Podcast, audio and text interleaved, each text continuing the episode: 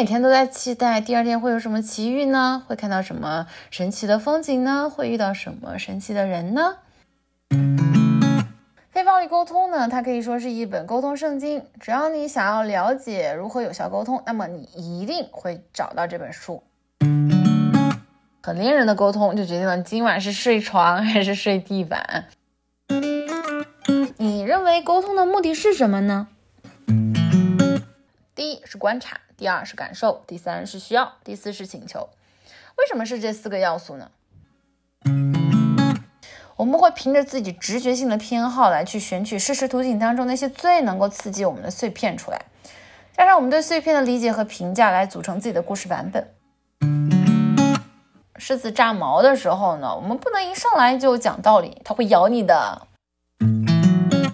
我们都太容易去指责他人了，无论是明言还是暗讽，指责他人会比袒露脆弱来的更安全、更理直气壮。让对方感受到自己的话呢有被你听到，自己的情绪呢有被你接纳，他自己在被强迫做一些自己并不想做的事情，防御模式就会瞬间开启。对方能不能够准确的 get 到你的真实需要？你能不能够知道到底要怎么做才能够满足对方的真实需要？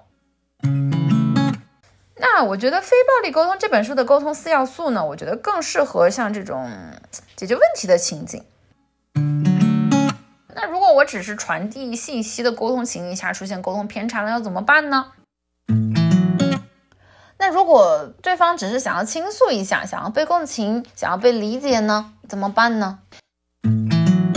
我是那种共情能力偏弱的一类人，所以我其实比较难分辨出对方跟我讲述他的烦恼是想要建议还是想要共情。跟着他一起咒骂他的领导，他一定会很爽。你好啊，我是品酒，嗯，太久没有叫这个名字了哈，叫起来有点奇怪，我可能还是比较习惯性。听别人叫我瓶子，就是那个玻璃瓶子的瓶子。嗯，以后我还是叫这个名吧，你可以叫我瓶子。唉，我已经三个月没有更新了，不知道你有没有想念我的声音？我自己都不好意思了，我都不敢听播客，因为当我听播客的时候，我都会记起来，我已经很久都没有更新啦。呃，为什么没有更新呢？因为。嗯，在五月份的时候，我的生活呢发生多发生了非常多的变故。我辞掉了将近三年的工作，并且呢是裸辞，而且我搬了好多次的家，感觉整个月都是在马不停蹄的去收拾行李，接二连三的去准备各种各样的材料，然后打电话，然后跑各种机构举报啊、维权之类的，以及我历经了千辛万苦，终于拿到了驾照。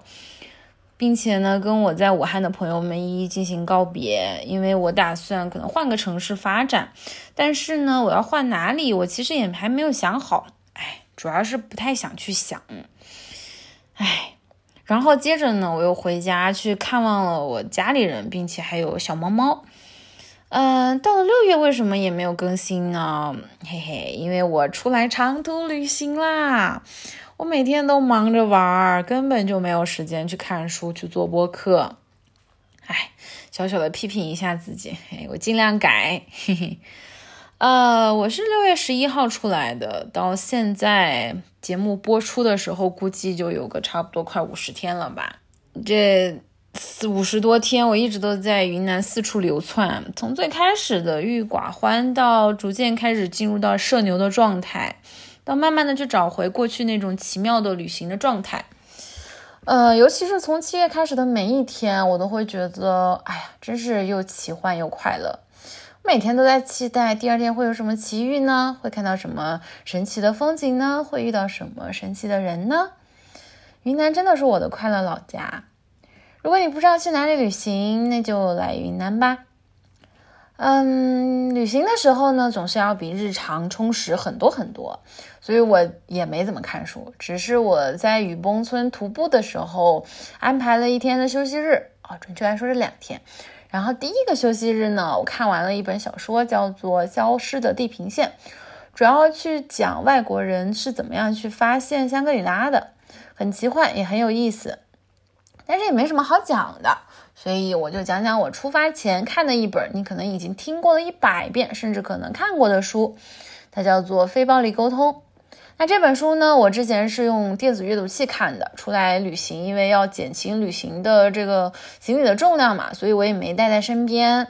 哎，这本笔记也找不着了，所以我可能就就凭着印象和联想随意的去讲一讲啊，你也随意的听一听，千万不要太认真了。非暴力沟通呢，它可以说是一本沟通圣经，只要你想要了解如何有效沟通，那么你一定会找到这本书。它给出的沟通法则其实非常简单，非常好记。但是呢，因为讲话呀，它是一件太过容易的事情，导致我们其实很难去把非暴力沟通的法则呢融入到自己沟通的日常当中。不过虽然很难，但是我们还是可以努力嘛。起码这本书能够让我们找到努力的方向、努力的方法。那良好的沟通的重要性，我想必你也充分的了解了，是吧？因为我们每个人呢，是都是生活在社会里边的，我们有各种各样的关系。我们和家人的沟通呢，就决定了家庭的氛围；和老板的沟通呢，决定着你的薪水；和同事的沟通呢，就决定了你今晚是不是要加班；和恋人的沟通，就决定了今晚是睡床还是睡地板，还是睡隔壁。和朋友的沟通呢，决定了你周末是否过得愉快。只要你不是一座孤岛，你就需要和人沟通，而沟通的质量就决定着你的生活质量。但是我们的应试教育呢，却没有教会我们如何沟通，我们只是本能的去模仿大人们是如何沟通的，然后像复读机一样把这个方式呢复刻在自己的生活里边。但是大人们也是这样过来的呀，唉，唉，好在我们还有书籍，还有互联网。没有人教我们，但是我们可以自学呀。我先问你一个问题啊，你认为沟通的目的是什么呢？我给你三十秒的时间思考一下，然后你看看你的答案和我的答案有什么差异。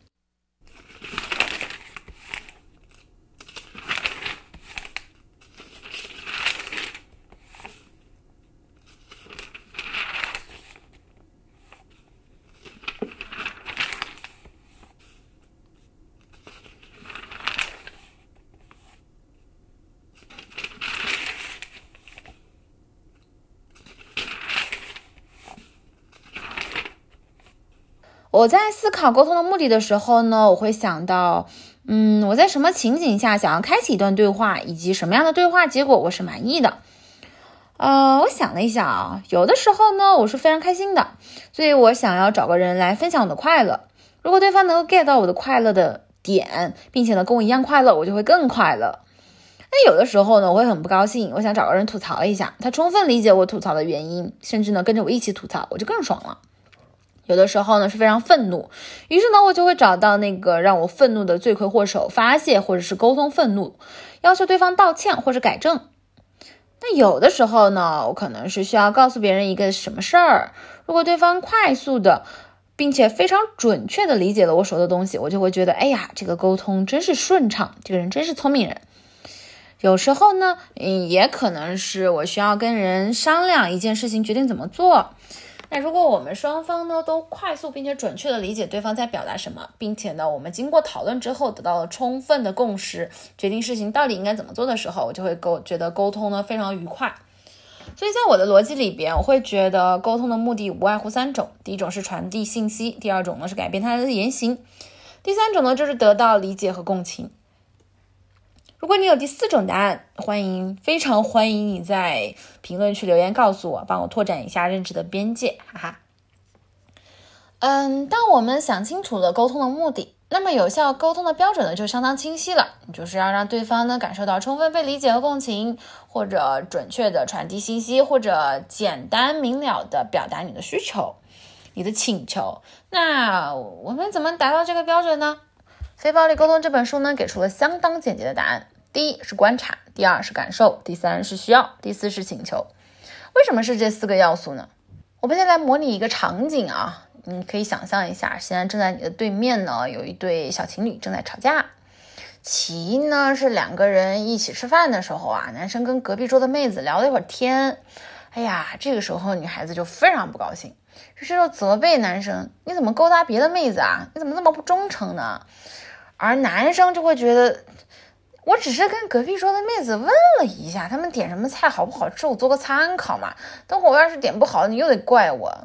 顺口聊了几句呗，就聊的是，嗯，你是哪的呀？做什么工作的呀？之类这些陌生人社交常见的问题啊。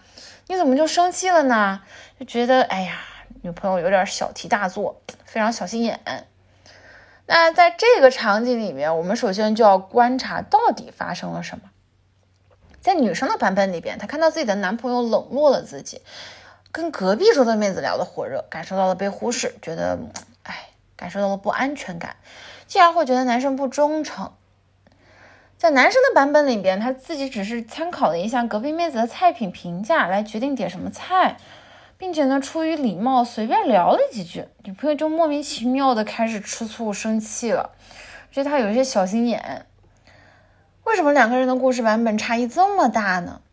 我们仔细看一下哈，就会发现，因为他们两个人的故事当中呢，都只有一部分的事实以及自己对事实的评价。因为是认识的局限性和个体的差异，导致我们每个人呢都或多或少的都存在一定的主观性。我们会凭着自己直觉性的偏好来去选取事实图景当中那些最能够刺激我们的碎片出来，加上我们对碎片的理解和评价来组成自己的故事版本。所以没有一个人能够做到完全客观，因为我们是人啊，而这种人类获取信息的方式就决定了我们对于事实的理解相当的片面。同时，我们习惯性的去尝试解读事实的成因，并且对它进行评价，这种特性呢，又决定了我们对事实的理解掺杂了许多个人化的认知偏见。因为评价呢是由个人认知所决定的，越偏激的认知就会导致个人对事实的理解越离谱。所以呢，越是主观、越是偏激的人，就越是片面，我们就会越会觉得这个人难以沟通。因此，有效沟通的第一步就是要尽可能的去驱除这种片面。那怎么做呢？就是把事实的观察和评价区分开来。那在这个小情侣吵架的故事里边呢，女生会觉得男生不忠诚，那这个是评价；男生会觉得女生小题大做、小心眼，这个也是评价。啊，两个人一块吃饭，男生为了点菜，跟隔壁妹子聊了一下菜品，并且礼貌性的聊了一下无伤大雅的陌生人社交问题。女生呢因此感到生气，男生对此表示非常不理解，于是两人爆发争吵，这个是基本事实。我们了解清楚了到底发生什么事情之后的第二步，就是去寻找故事里边的人物感受。为什么要先找感受呢？因为人呐，他是理性和感性的混合物。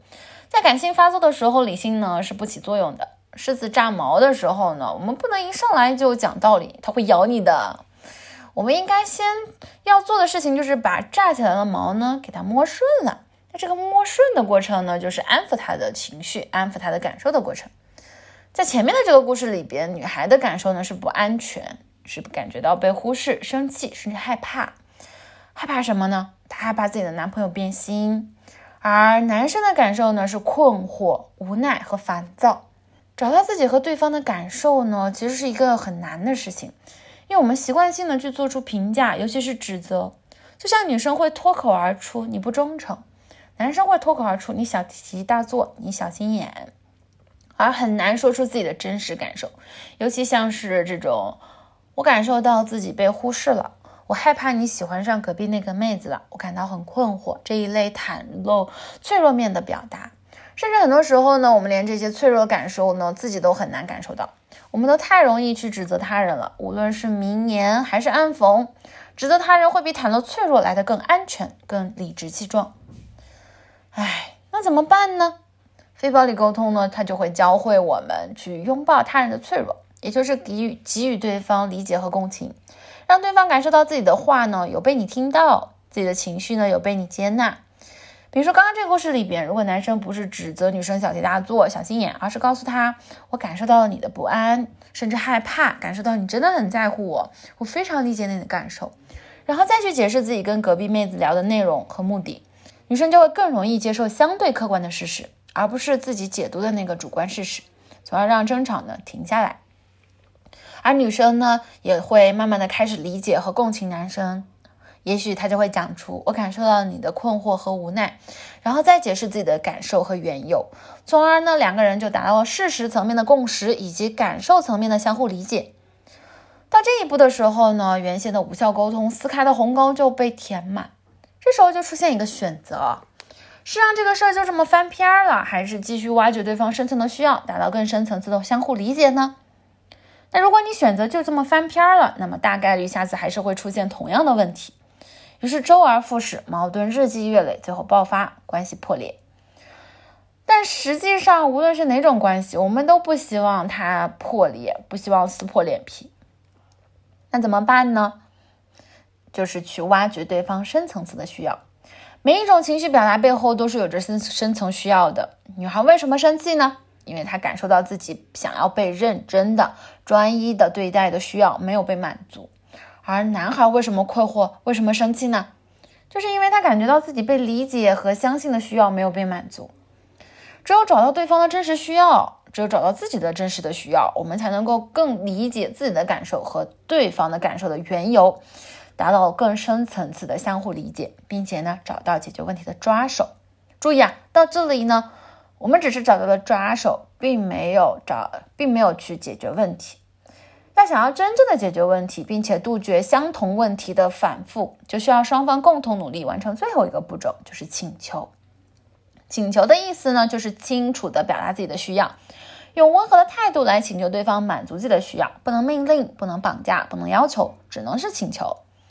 如果我们用强制的方式让对方满足自己的需要，对方就会感受到自己不被尊重，他自己在被强迫做一些自己并不想做的事情，防御模式就会瞬间开启，沟通的嫌隙呢就会瞬间被拉出一道峡谷。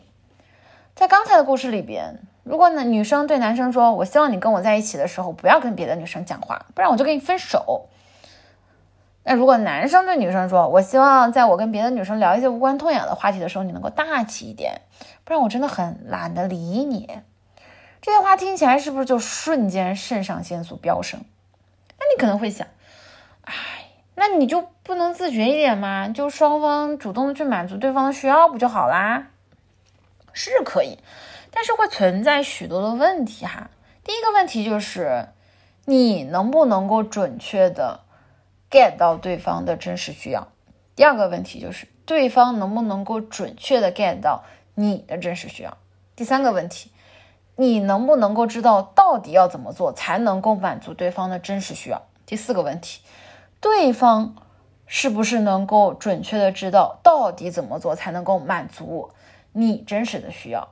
因为需要满需要的满足，它是有很多种方式方法的，他可能喜欢这样，不喜欢那样。你懂吗？所以它是又会有很多很多的问题的。一旦中间出现一个差错，那或者说某一方他不够自觉，光你满足对方了，对方就享受你的好，不满足你了，就会产生各种各样的错位的问题。那比如说，哎，常见的一个问题就是，可能男人呢就会觉得啊，我要挣更多的钱，给你更好的生活。但是其实女人她想的可能只是说，哎，我只是需要你陪陪我，你每天能抽一点点的时间来陪我说说话、散散步就可以了呀，钱也不用特别多，够用就好了呀。那你看，如果双方这个需要没有沟通好，没有去呃相互满足，他永远都是错位的，时间长了，那肯定出问题呀，对不对？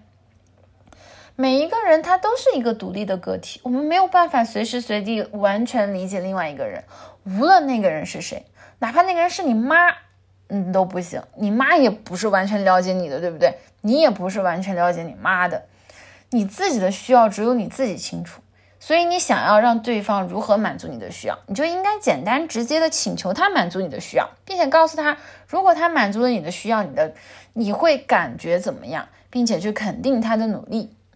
但我们还是刚刚这个小情侣吵架的故事，女生就可以说：“我希望你跟我在一起的时候呢，尽量不要跟别的女生讲讲话。这样的话呢，我就会感受到你是全心全意跟我在一起的，我会感受到自己是安全的，你是爱我的。但是如果确实是有必要讲的话，我想要你牵着我的手，这样我就会很安心。那男生就可以说：我理解你的感受，我也会尽量的去不跟别的女生讲一些没有必要讲的话。”没有太大必要讲的话，但是如果确实是有必要的，那我会牵着你的手再去讲。同时呢，我也希望你能够放宽心，不用生气，这样呢，我也会更安心一些，更舒服一些，更自在一些，好吗？那沟通到这里的时候，差不多其实问题就算找到解决方案了，剩下呢就是行动的问题了。下一次同样的问题来临之前，哎，双方想一想，我们上次沟通的方案是什么，然后按照这个方案去做就好啦。当然，有些时候呢，沟通的场景它其实并不是这种出现冲突，然后我们要去解决问题，要改变他人的言行这之类的。很多时候，其实沟通的场景呢，只是传递信息，或者说想要被共情。那我觉得《非暴力沟通》这本书的沟通四要素呢，我觉得更适合像这种解决问题的情景。那你可能会问，那如果我只是传递信息的沟通情境下出现沟通偏差了，要怎么办呢？嗯，我的这样一份工作是培训师哈，我在做培训师的时候就有一个小技巧，就可以分享给你。你当你听到别人给你传递一个什么信息，想要让你了解的时候呢，你可以先讲一遍你自己的理解，复述一遍给他听，让他确认你的理解是不是对的。同样的，当你想让让别人知道一个什么事情的时候，你讲完之后，让他给你讲一遍他的理解，这样呢，你就能够确认他真的能够 get 到了。他如果讲着讲着，哎，你发现他好像没懂，你就再跟他讲一遍，就是那个地方搞错了，你就再跟他。纠正一遍，直到他能够完全的理解你的意思，这样就能够打，能够做到说你信息之间的相互的流动，并且是准确的流动。那如果对方只是想要倾诉一下，想要被共情，想要被理解呢，怎么办呢？比如说你的好朋友，他给你吐槽他的傻逼领导。嗯，他肯定不只是说跟你讲一讲，对不对？他肯定需要你的反应的，所以你只是听也没有用。然后呢，你你其实也没有办法解决任何问题。这方面其实我是比较弱的哈，我是那种共情能力偏弱的一类人，所以我其实比较难分辨出对方跟我讲述他的烦恼是想要建议还是想要共情。呃，有点直男，我真的有点直男。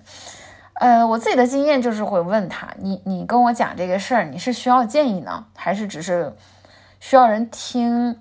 那如果只是需要人听的话呢，那其实我就可以判断出来，哦，你就是想要共情哦，那我就当个简单的复读机就好了哟。那我就把自己带入他的处境，那我就表达跟他相同的情绪就好了。比如说跟着他一起咒骂他的领导，他一定会很爽。当然，如果你有更好的方法，非常欢迎。你留言告诉我，让我学习一下。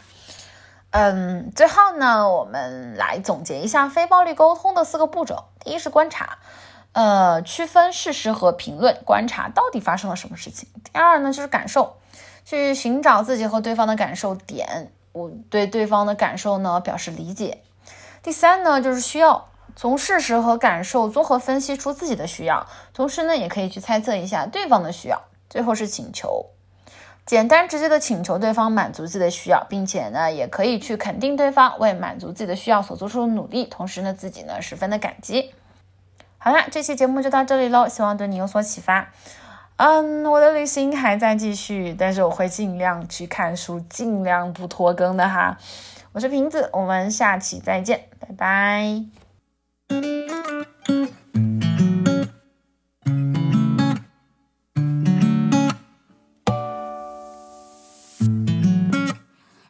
一抹浓绿青苔，谁给的等待？时间啊，说着爱。当想念变成习惯，早晚说声嗨，心底的骄傲的姿态，要怎样计算幸福？